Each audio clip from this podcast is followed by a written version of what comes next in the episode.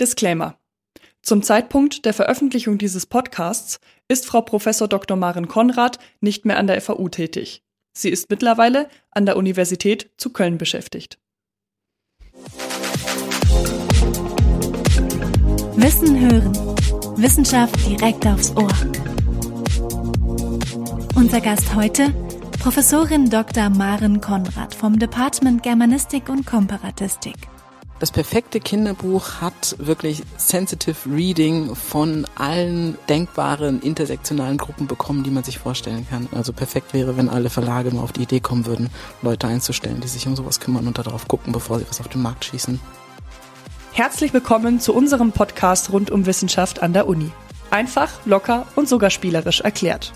Wir, das sind Nina, Anna, Janno und ich, Hanna, haben zusammen mit dem Zivis und Funklust, den Campusmedien der FAU, spannende und renommierte ForscherInnen unserer Uni vors Mikro geholt.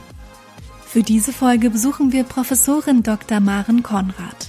Sie beschäftigt sich mit neuerer deutscher Literatur mit dem Schwerpunkt Kinder- und Jugendliteratur. Mit ihr sprechen wir über Diversität, freche Mädchen in Kinderbüchern und auch darüber, welches Kinderbuch sie persönlich überhaupt nicht leiden kann.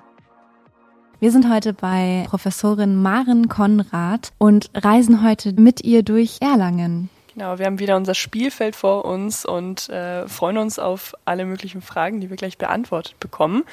Und ich würde sagen, uh, with, without further ado, Sie dürfen den ersten Würfelzug tätigen yeah. und Ihre Spielfigur, die heute ein kleiner R2D2 ist, einmal loslegen lassen. Sehr gute Wahl. Also mit R2D2 durch Erlangen und ich starte mit einer 4.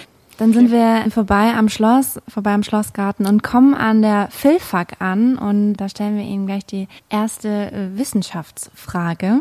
Da wir jetzt bei der Philfak sind, da müssten Sie sich ja auskennen, das ist ja auch quasi ein Heimspiel für Sie. An der Philfak redet man ja oft ohne Punkt und Komma. Oh je, ja. Deswegen probieren wir die nächste Frage genauso zu beantworten und zwar würde uns als erstes mal interessieren, wie Sie auf das Thema der Kinder-Jugendliteratur überhaupt gestoßen sind. Und das muss ich ohne Punkt und Komma machen, oder? Ja. Genau. Also wenn man sehr ehrlich ist, dann ist das Thema eigentlich mehr auf mich gestoßen als ich auf das Thema, weil man im Grunde nicht wirklich sagen kann, dass man sich die Kinder- und Jugendliteratur aussucht. Man wächst ja damit auf, die kommt zu einem und ist immer da und ähm, die begleitet einen auch die ganze Zeit. Das heißt, ich bin Literaturwissenschaftlerin geworden und habe, während ich Literaturwissenschaftlerin gewesen bin, die ganze Zeit auch äh, Kinder- und Jugendliteratur immer mitgelesen und auch dazu publiziert, weil sie mich einfach immer interessiert hat. Das fing bei Walter Mörs an und ging dann weiter bei ganz vielen anderen Texten dieser vor allen Dingen Fantasy-Abteilung und dadurch bin ich einfach immer weiter in das Feld reingerutscht, obwohl ich da anfänglich gar nicht hin wollte. Ich wollte mal Journalistin werden und aus der Akademie wieder rauskommen. Jetzt kann ich mir vorstellen, wenn man gerade privat auch Hobbys hat und das dann irgendwie beruflich macht, dass sich das Bild total ändert. War das bei Ihnen auch der Fall? Ja, das ist ziemlich extrem sogar. Also je mehr man dazu arbeitet, desto ähm, schlimmer wird man eigentlich dann auch als privater Leser zur Kinder- und Jugendliteratur. Und ich muss mich jetzt sehr beherrschen. Meine Tochter kommt jetzt demnächst in die Kita, ähm, mich nicht vor das Bücherregal zu setzen und zu gucken, welche Bücher ich rausziehe und dezent irgendwo entsorge oder mitnehme oder vielleicht auch ergänze und selber mitbringe. Das äh, ist ein großer Einfluss tatsächlich. Je nachdem auch, was für Themen man hat. Und ich habe ja Themen, die äh, schwieriger sind, Inklusion und Diversität. Und da achtet man dann sehr drauf. Und das ist schon echt schwierig. Gerade auch hier in Bayern, weil die doch sehr traditionell traditionell ist mit ihren Kinderliteraturen. Kommen Sie aus Bayern? Gar nicht, nee. also ich bin äh, gebürtig aus Rheinland-Pfalz, habe aber lange in Kiel studiert und ähm, äh, bin dann runter nochmal nach Münster und äh, habe ein paar Umwege gemacht und jetzt bin ich hier unten in Bayern gelandet. Also habe mich so stückchenweise in den Süden vorgearbeitet. Und ist da oben im Norden die Kinderliteratur prinzipiell anders als hier unten in Bayern? Es gibt halt andere Standardtexte tatsächlich so, die grundsätzlich gelesen werden. Und hier unten in Bayern zum Beispiel ist mir aufgefallen, ist der Wahnsinn, alle bayerischen Studierenden, die ich bis jetzt getroffen habe, sind mit dem Struwwelpeter aufgewachsen. Da gucken mich oben im Norden alle an und wundern sich. Die kennen den kleinen Hebelmann von Theodor Storm. Den kennt hier fast niemand. Darum sind die, die Studierenden in Bayern immer total irritiert.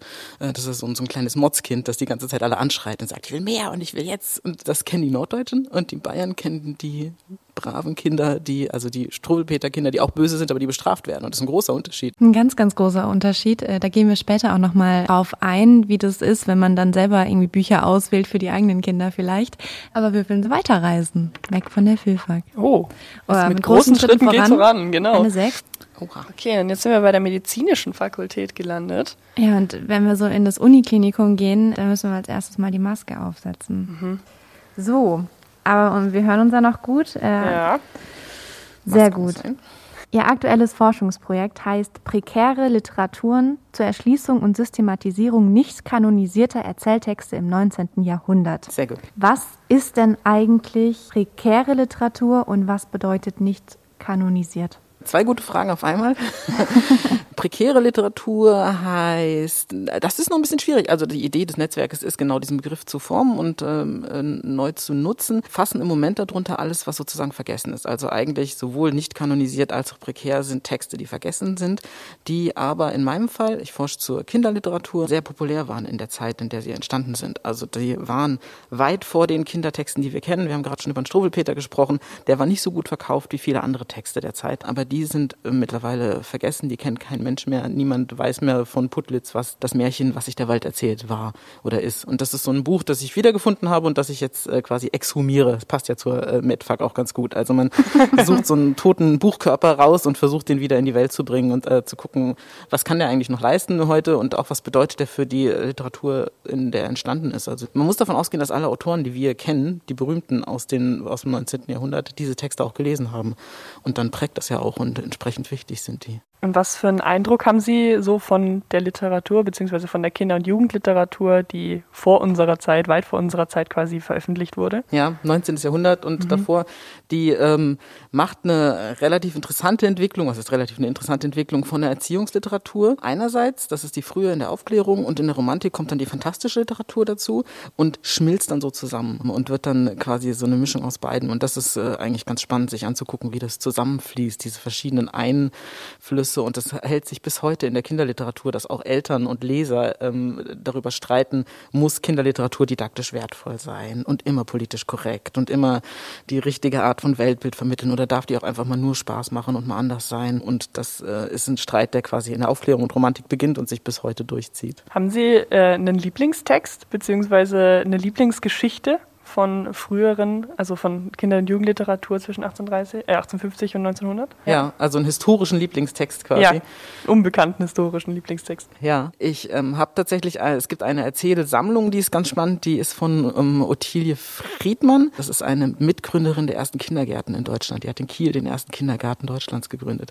Und die schreibt Erzählungen über freche Mädchen, die sich nicht richtig benehmen und die gegen die Eltern sich auflehnen, aber damit trotzdem am Ende ganz gut durchkommen und irgendwie eine Charakterfindung haben. Und das sind ungewöhnliche Texte, die leider verloren gegangen sind. Wir kennen immer nur Heidi und die braven kleinen Mädchen, die sich alle anpassen, aber es gibt super gute, freche Mädchen äh, von 1840, 1850, die wirklich lesenswert sind. Also quasi nicht nur Pippi Langstrumpf, sondern auch Richtig. eine, ist das eine deutsche Autorin? Das ist eine deutsche Autorin, ja. genau, die dann, wie gesagt, von aus Deutschland nach Österreich auch emigriert ist und äh, das sind quasi die Vorgängerin von Pippi Langstrumpf, die kleinen frechen Mädchen von Ottilie Friedmann. Cool. Pippi Langstrumpf war immer eins meiner Lieblings.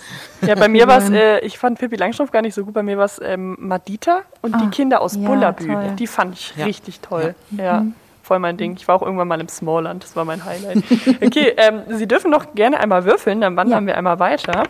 Eine, Eine zwei. zwei. Oh, wir sind in der Mensa. Sehr gut. Was bestellen Sie denn in der Mensa, wenn Sie da reingehen? Ich bin tatsächlich äh, nur in Nürnberg in der Mensa und da ein bisschen verwöhnt, weil ich da in St. Paul bin und das ist die ah. Vegane Mensa. Oh, schön. Das ist einfach mhm. richtig gut. Ja. da muss man sich gar nicht überlegen, was man bestellt. Man ja, nimmt, was es gibt und es ist immer lecker. Oh, super. Gut, dann äh, ziehen wir hier mal eine Spaßfrage. Wenn Ihr Forschungsgegenstand ein Kinderbuch wäre, welches wäre es? Dann wäre das sehr sicher, das ist jetzt auch irgendwie selbstreferenziell, aber von Walter Mörs die Stadt der träumenden Bücher. Oder die 13,5 Leben des Captain Blaubeer. Auf jeden Fall so ein sehr langes, sehr dickes, sehr kompliziertes, sehr selbstreferenzielles und fußnotenreiches Ding. Ich weiß gar nicht, wenn Sie jetzt sagen, sehr, sehr dickes, wie viele Seiten haben die Bücher? Also die 13,5 Leben des Captain Blaubeer kommen, glaube ich, auf 600 Seiten. Okay. Das, das ist ganz so ordentlich. Harry Potter Länge ungefähr. Und das ne? hat vor allen Dingen auch nochmal, also da ist ähm, eingeschaltet immer wieder und unterbrochen, ähm, ich glaube, Professor Abdul Nachtigallas, ähm, jetzt wird's schwierig, das kann ich nicht genau zitieren, Lexikon der erklärungsbedürftigen Wunder Zamoniens. Ui. Ähm, und dann hat man nochmal extra wissenschaftliche Erläuterungen zu Episoden des Lebens von Captain Blaubeer. Das ist ganz, äh, ganz schön gemacht. Das passt irgendwie ganz gut zu einer wissenschaftlichen Arbeit. Dann haben wir zum Mittag gegessen und es geht schon weiter. Ich darf würfeln. Ja. Gestärkt. Vier. Okay. Dann sind wir bei der Naturwissenschaft naturwissenschaftlichen Fakultät angekommen und wieder bei einer Wissenschaftsfrage. Die naturwissenschaftliche Fakultät, die arbeitet ja viel mit Versuchen und deswegen haben wir die nächste äh, Frage stellen wir einmal als Versuchsprotokoll. Wir schreiben heute den 19. August 2021, ein Donnerstag, und unsere unser Titel, unsere Fragestellung lautet heute, welche Kriterien müsste das perfekte Kinderbuch erfüllen? Erläutern Sie bitte Voraussetzung, Durchführung und das Ergebnis. Yay. Ah, das ist eine Frage, die äh, leider sehr politisch ist und ähm, auch nicht ganz leicht. Das perfekte Kinderbuch hat wirklich sensitive Reading von allen denkbaren intersektionalen Gruppen bekommen, die man sich vorstellen kann. Heißt erklärt, jemand erzählt seine Geschichte und danach liest es jemand, der darauf achtet, wie werden Menschen mit Behinderung dargestellt, werden die überhaupt dargestellt und so weiter.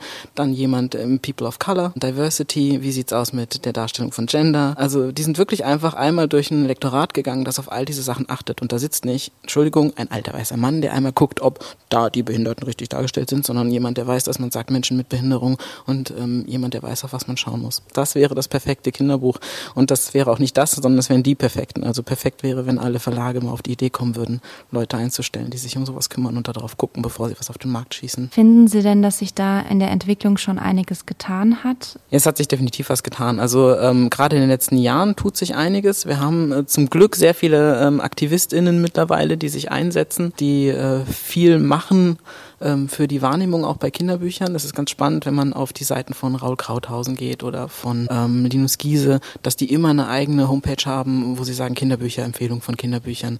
Ähm, und das äh, ist eine Wahrnehmung, die wirklich besser wird. Also da hat sich auf jeden Fall was gemacht, getan. Die Verlage sind ein bisschen langsamer. Es gibt ein paar sehr gute Independent-Verlage, die mittlerweile was machen.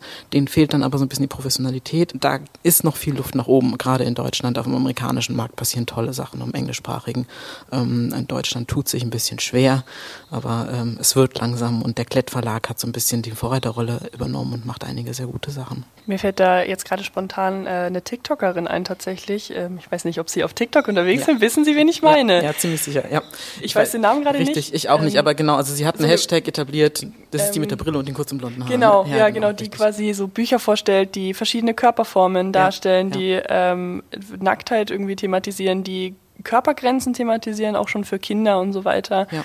Ähm, ja, finde ja. ich auch ganz großartig. Es gibt ja. eine super, ähm, super Bewegung mittlerweile. Genau, sie kritisiert auch ganz viele Kinderlieder, ne? sagt, ja. warum man Aram Samsam eigentlich nicht mehr singen sollte und so.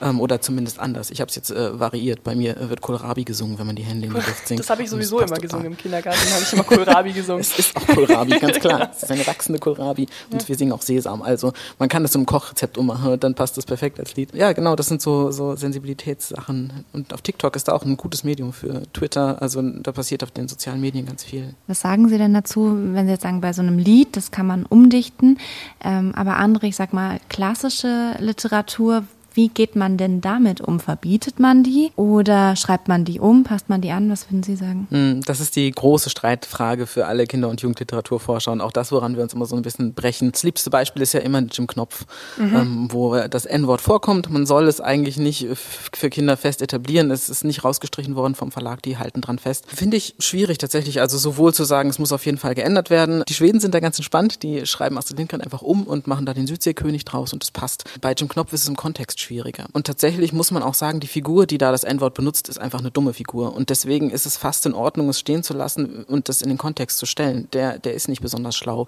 Das wird schön im Film gelöst, da sieht man das auch. Also der versucht rassistisch zu sein und kriegt dafür auf die Nuss und dann ist gut.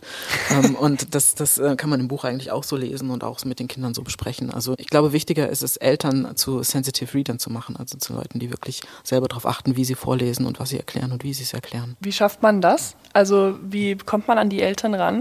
Das ist der nächste Schritt. Also an viele Eltern kommt man natürlich nicht mehr ran. Aber ich sehe jetzt schon die Aufgabe auch der ähm, Hochschullehre äh, für Kinderliteratur. Ich bilde ja die Lehrer aus und die Lehrer werden die nächste Generation Kinder mit Literatur erreichen und die werden dann ihre Kinder erreichen. Also ich sehe das Potenzial einfach wirklich im Generationenwechsel und in der Entwicklung da Sensibilität zu entwickeln. Das ist nicht leicht. Wir haben auch eine, solche Elemente wie, äh, dass man die indigenen Völker aus Amerika nicht mehr so nennt, wie man sie nennt und mit den Cowboys zusammenpackt. Das ist schwierig. Das habe ich auch jetzt bei den Studierenden. Das stößt erstmal auf Unverständnis. Aber man muss sich es eben angucken und das stückchenweise einarbeiten und etablieren. Dann gehen wir von der Naturwissenschaftlichen Fakultät weiter. Mhm. Nochmal würfeln? Würfeln Sie mal. Ich würfel wieder, professionell. Eine Vier. Ich habe mhm. Viererpräferenz heute, das tut mir ja. leid. Weiter sind wir an der TechFak. Genau, sind wir schon an der nächsten Fakultät gelandet und damit bei einer weiteren Wissenschaftsfrage. Und einer Aufgabe. Und zwar müssen Sie jetzt in Ihrer Antwort mindestens einmal das Wort trivial benutzen, damit wir auch die, die Atmosphäre der Technischen Fakultät, einer Vorlesung der Technischen Fakultät bekommen. Das ist ein interessantes Klischee über die Technische Fakultät. wir spielen heute ein bisschen bewusst mit äh, Klischees. Das ist pure Absicht. Wir hatten es ja gerade schon äh, von TikTok und dass das ein super Medium ist, genauso wie andere soziale Medien, um Kinder und auch Erwachsene zu sensibilisieren. Und wir hatten da die Frage, wo findet man denn eigentlich dann die Kinder- und Jugendliteratur von morgen? Bleiben Bücher ganz trivial bestehen? Oder verlagert sich das Ganze dann doch eher auf TikTok, die sozialen Medien? Nee, es verlagert sich nicht nach TikTok. Ähm, es wird sich ähm, oder verlagert sich jetzt schon eigentlich äh, Richtung Twitch und in die Let's Plays. Mhm. Und ich bin mir relativ sicher, dass die noch eine größere Rolle spielen werden, auch bei der Jugendliteratur. Sieht man jetzt schon. Wir haben ja den Spiegel-Bestseller 2018 von Paluten gehabt, die Schmahamas-Verschwörung großer, großer äh, Skandal damals in den äh, Literaturkritiken. Dennis Scheck ist äh, schier ausgerastet vor Verzweiflung, dass da ein Kinderbuch in seiner Liste gelandet ist. Also das sind tatsächlich so ein bisschen die Potenziale von morgen. Wir sprechen ganz gerne von digitaler Literatur, wenn wir über Computerspiele sprechen. Ich habe die mit in meinem Forschungsbereich drin. Ich gucke mir die auch an. Ich gucke mir auch Let's Plays an und auch diese Sachen, die im Grenzbereich passieren. Und man sieht ja im Moment Minecraft-Romane. Noch und nöcher Erstlesebücher gibt es auf Amazon für Minecraft-Fans. Richtig schön gemacht. Ähm, also wo man wirklich dann mit den Minecraft-Figuren zusammen sich ins Lesen einarbeitet. Und das ist schön. Ich denke, das Medium Buch wird bleiben, ähm, aber es wird oft supplementär und auch gar nicht so trivial an die Bücher angehängt, also an die Spiele angehängt sein ähm, und damit dranhängen und äh, die ergänzen. Also das Medium Buch ist kein zentrales Element mehr im Kinderspielzimmer ab einem bestimmten Alter, so ab dem sechsten, siebten Lebensalter, wenn die Eltern Computer nicht verbieten. Das gibt es natürlich immer noch. Aber moderne digitale Kindheiten, denke ich, werden anders aussehen. Und da wird das Buch so ein Fan-Artefakt sein, das dazukommt. Also diese Minecraft- Bücher hätte es mal geben sollen, dass meine Geschwister eingeschult wurden. Vielleicht hätte das einiges erleichtert, das kann ich mir gut vorstellen. Aber natürlich ist es ja auch eigentlich total sinnvoll, das mit was zu verbinden, was die Kinder sowieso aus Interesse ja, ja, gerne schauen ja. und womit sie ja wohl oder übel konfrontiert werden, weil die sozialen Medien sind ja auch gar nicht mehr wegzudenken. Ganz genau. Und es ist ja auch eine neue Art von Gemeinschaft. Gerade durch die Corona-Phase jetzt haben wir eine andere digitale Gemeinschaft unter den Schülern und Schülerinnen und die müssen entsprechend auch sich anders aufstellen. Und dann ist so ein Buch als solipsistische Lesemoment irgendwie eine Sache und das Computerspiel als kollektive Sache auch eine andere. Discord ist der Spielplatz der Pandemie, ne? Exakt, ja. Stimmt, stimmt, klar. Logisch. Ja. Das heißt, dass man einfach viele Medien eigentlich nutzt und dadurch so eine, ich sag mal, multimodal äh, mhm. äh, haben sie ja auch in ihren, in ihren Forschungsprojekten äh, genau. äh, als Begriff. Ja sozusagen Literatur rüberbringt. Ja, genau. Und die Multimodalität ist als Begriff sehr schön, kommt aus der äh, Forschung zur Gebärdensprache und aus der Linguistik, aber die ähm, hat zum Beispiel auch emotionale Aspekte mit drin. Also ich kann mir auch, wenn ich über Multimodalität äh, spreche, auch Horror-Survival-Games angucken und schauen, wie funktionieren die multimodal. Wenn ich Alien Isolation spiele und die ganze Zeit den Knopf drücke, um den Atem anzuhalten meiner Figur, sitze ich auch da und halte meinen Atem an. Und das sind so multimodale Effekte, die extrem spannend sind und die im Buch oder im Spiel übertragen werden können. Also Multimodalität beschränkt sich gar nicht darauf, zum Beispiel Blindenschrift oder Gebärdensprache, also nee. Dolmetsching einzusetzen, genau. sondern ist auch wirklich ja. auf dem Level zu ja. finden. Multimodalität versucht ganz, ganz viele Ebenen abzudecken, ja. Und das ist deswegen ein sehr spannender Begriff, ein sehr neuer Begriff auch, der gerade erst ankommt sozusagen in der Forschung, ja. Glauben Sie, dass die Literatur in zehn Jahren eigentlich hauptsächlich aus so multimodalen äh, Funktionen besteht? Das glaube ich nicht. Also ich glaube, es wird immer den Schmöker geben, den man mit an den Strand nimmt. Das kann einfach auch kein Computer ersetzen. So, also so viele Leute ich irgendwie sehe mit ihren E-Readern, aber das dicke Buch irgendwie dabei zu haben, das ist ja auch ein Event für sich und auch ein multimodales Event, ne? das Buch zu haben, das Blättern zu haben. Manchmal weiß man, auf welcher Seite was gestanden hat oder wo im Buch man ungefähr was findet, weil das ja auch eine räumliche Orientierung ist, die man im Buch hat. Und ich glaube, das bleibt auf jeden Fall. Ist ja auch ein schöner Rückzugsort, wenn man mal nicht einen Bildschirm vorm Gesicht haben möchte. Also und der Geruch? Ja, ja Bücherläden. Ja. Oh, ja. nicht nur alter Bücher, ich finde auch neuer Bücher, wenn du so zum Thalia reinläufst oder am besten noch eher in so kleine Buchhandlungen, ich finde das super. Ja. ja, also wirklich die Aura des Buches und das darf man nicht vergessen. Das ja. hat einen Grund, warum ganz viele Bücher, die wir ähm, im Moment auch in der Jugendliteratur haben, die wirklich so Trilogien sind, warum die äh, so populär sind. Äh, Cornelia Funkes Tintenherz, da geht es um die Liebe zu Büchern. Äh, das gleiche bei Walter Mörs, die Stadt der träumenden Bücher und die ganzen Folgesachen. Es geht immer um die Liebe zu Büchern, zu Schreiben, zu Literatur und das sind die Sachen, die wirklich ähm, ankommen bei den Kindern. Und auch bei Harry Potter ist es sogar noch so. Auch da sind Bibliotheken, Bücher, Schulbücher total essentiell. Also äh, die spielen eine große Rolle und das wird auch so bleiben, auch in zehn Jahren, auch in 20 Jahren. Und solange es noch Bäume gibt, die wir fällen können, um Bücher zu machen, wird das so bleiben, denke ich. Okay, dann äh, dürfen Sie nochmal würfeln. Ist schon wieder eine 4. Wir kommen an der Bibliothek an und an der Bibliothek muss man ja immer ganz leise reden. Deswegen gehen wir jetzt ein bisschen näher ran und wir fangen so ein bisschen, bisschen das Flüstern an. Wir gucken mal kurz zu unserem Techniker heute. Hört man uns? noch? Flüstern wir leise genug. Ja? Das ist perfekter ASMR-Content. Die Bibliothek ist auch ein, ein Spaßfeld. Psst. Was? Wir haben jetzt schon einige Bücher äh, besprochen, aber was war denn Ihr persönliches Lieblingsbuch als Kind oder als Jugendliche? Auch die beste Warm-up-Frage stelle ich regelmäßig allen Kollegen, um herauszufinden, was für eine Wissenschaft man einschlägt, je nachdem, welches Buch man als Lieblingsbuch hat. Ich glaube, bei mir war es tatsächlich die unendliche Geschichte von Michael Ende. Vorgelesen von meiner Mutter zuerst und dann nochmal hatte ich es als Kassetten, als fünf oder sechs Kassetten, richtig großartig. Ähm, ja, genau. Das waren die prägenden Erlebnisse, die mich zur Literaturwissenschaftlerin gemacht haben wahrscheinlich. Was ist Ihre Lieblingsfigur im Buch? Der Glücksdrache natürlich, also Fuchur. Ich habe auch den Film nie zu Ende gucken können, weil dieser Wuschelhund, der da auftaucht, einfach eine Vollkatastrophe ist. Im Buch wird er beschrieben als perlmuttschimmerndes Wolkenwesen, das man gar nicht richtig sehen kann. Und der Film hat daraus ein haariges Flohmonster gemacht, das aussieht wie eine Mischung aus Hund und Schwein. Das ist ganz schlimm. Hört sich ja fast nach einem Studio Ghibli-Film an. Tatsächlich, das stimmt. Der, der sieht so aus da, der Drache. Okay, äh, wir wandern von den Lieblingsbüchern nochmal weiter. Sie dürfen nochmal würfeln. Also das wäre eine 6. Wir dürfen wieder laut reden. Dann Yay. kommen wir zum Prüfungsamt. Das ist jetzt ein. Beim Prüfungsamt muss man manchmal ein bisschen warten und deswegen gehen wir fünf Felder zurück und äh, landen in einer Zoom-Konferenz. Und wie das manchmal so ist, hat man in der Zoom-Konferenz schlechtes Internet. Das ist dann ganz blöd. Internetprobleme. Und Sie antworten jetzt immer eine Frage verzögert. Sie müssen immer nur mit einem Wort antworten. Aber verzögert.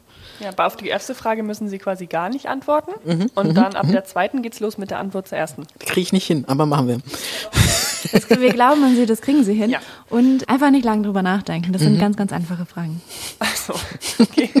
Nicht lang drüber nachdenken, sind Geisteswissenschaftler richtig gut. super, oder? Auf geht's. Das kriegen wir hin. Okay, die schlimmste Kinderbuchfigur. Piep. Wie melden Sie sich am Telefon? Ah, sehr schön. Carlson auf dem Dach. Was bestellen Sie im Restaurant am liebsten? Konrad. Was machen Sie als erstes, wenn Sie morgen ins Büro kommen? Großartig. Äh, äh, eine große Maracuja-Saftschorle bitte. Und was ist das allzwecktauglichste Kinderessen? Das Fenster auf. Und was darf an einem perfekten freien Tag nicht fehlen? Nudeln. nicht ganz einfach. da fehlt eine Antwort. Was darf an einem perfekten Tag nicht fehlen? Also, okay. Und was darf da nicht fehlen? Na, Sonnenschein natürlich. Sonnenschein, das stimmt.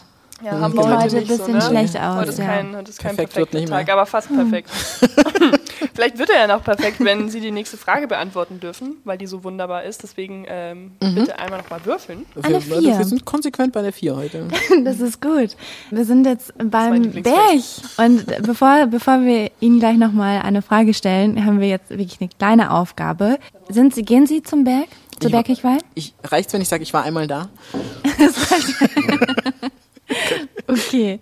Jetzt kommt die ultimative Aufgabe. Wir haben äh, jetzt hier eine Flasche Limo äh, vor Sie gestellt mit einem Feuerzeug. Schaffen Sie es, die Limo mit dem Feuerzeug zu öffnen? Wollen Sie es mal probieren? Ich kann Ihnen jetzt schon sagen, dass ich das nicht kann. Ich kann es an der Tischkante versuchen, werde dann aber wahrscheinlich von der FAU wegen Sachbeschädigung Das, verklagt. das wollen wir leider nicht. Genau, also das kriege ich hin. Zähne kann ich leider auch nicht, also nee, ich werde sie nicht aufbekommen, aber ist Okay. okay. dann macht's gar nichts. Dann äh, wir schenken Ihnen trotzdem die Limo und Ach Sie so. dürfen sie mit dem Also wenn es nur darum geht, sie aufzukriegen, ich habe ein Schweizer Taschenmesser an meinem Schlüsselbund. Insofern. Was man halt in der Uni in seiner Tasche so dabei hat. Ja, ne? exakt. Für alles, also das ist ein kleiner Schraubenzieher, das habe ich auch schon alles hier gebraucht, weil man weiß nie bei der FAU. sehr Ja, Bitteschön. perfekt. Hat richtig geklappt. Vielen Dank. Sitzen wir quasi ganz gemütlich am Berg. Wobei man ja sein Getränk nicht selber mitbringen darf, sondern nur sein Brötchen, habe ich gelernt. Also Das stimmt, Wir das verstoßen gerade gegen Bergregeln. Okay, und zwar haben wir noch eine Frage und ich merke das ja selber, ich habe auch immer phasenweise so Wörter oder Sätze, die ich einfach gerne sage und wir würden auch gerne wissen, was Ihr meistgesagter Satz oder Ihr meistgesagtes Wort in Vorlesungen ist In Vorlesungen. oder in Seminaren. Ja, schwierig. Ich glaube, man hat ja, man kriegt das selber immer nicht so mit. Ich bin mir sicher, dass die Studierenden das besser beantworten könnten. Die sitzen ganz sicher da, haben irgendwo eine Strichliste und wenn sie sich langweilen, zählen sie, wie oft ich ähm sage.